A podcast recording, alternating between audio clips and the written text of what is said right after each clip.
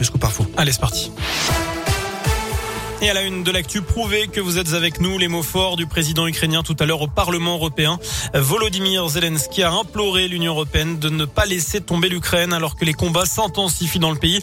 Au moins 10 personnes ont trouvé la mort ce matin dans le centre-ville de Kharkiv, deuxième ville ukrainienne. À l'heure actuelle, plus de 660 000 personnes ont fui l'invasion russe vers les pays voisins et les chiffres augmentent de façon exponentielle selon l'ONU.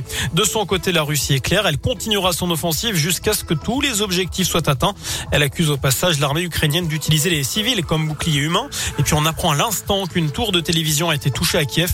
Cela a entraîné l'interruption de la diffusion des chaînes. Ce matin, le ministre de l'économie français Bruno Le Maire a déclaré vouloir provoquer l'effondrement de l'économie russe. L'ancien président Dmitri Medvedev lui a répondu sur Twitter précisant, je cite, que dans l'histoire, les guerres économiques se sont bien souvent transformées en véritables guerres. Et puis euh, chez nous, Clermont se mobilise. Les couleurs ukrainiennes ont été hissées sur le fronton de l'hôtel de ville.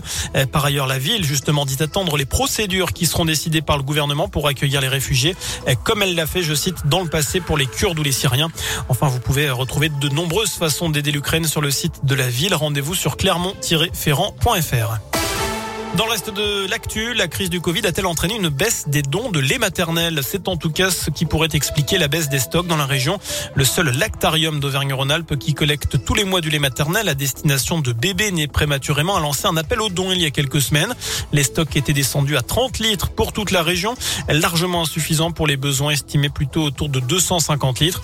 Le lait maternel est collecté auprès de jeunes mamans volontaires qui en ont un excédent et il est d'autant plus précieux qu'il est en priorité de distribuer à des mamans, à des nouveau-nés pardon, fragile, euh, comme le rappelle Rachel Buffin, médecin et responsable du lactarium de la région Auvergne-Rhône-Alpes. C'est essentiel parce que ce lait maternel, c'est pas que de la nutrition, c'est aussi ce qu'on appelle de l'immunisation, c'est-à-dire que c'est un lait qui va leur permettre de combattre en fait les infections. C'est un véritable médicament pour ces petits bébés qui ont un tube digestif très immature. Le lait maternel va non seulement être beaucoup plus facilement digéré, mais va leur permettre de lutter contre les mauvaises bactéries. Donc euh, il y a des creux en fait dans les demandes et puis il y, a, des vagues un peu plus importantes, mais justement d'où l'intérêt d'avoir un stock relativement euh, confortable, sachant que ce lait, une fois pasteurisé, peut être utilisé dans les six mois. Voilà, le don de lait maternel se fait dans des conditions d'hygiène assez strictes et ce sont les équipes du lactarium qui se chargent de venir récupérer le lait au domicile des donneuses.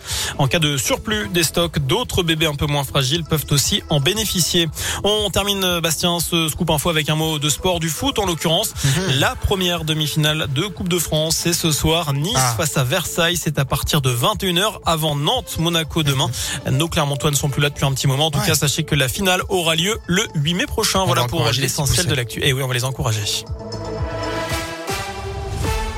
Merci.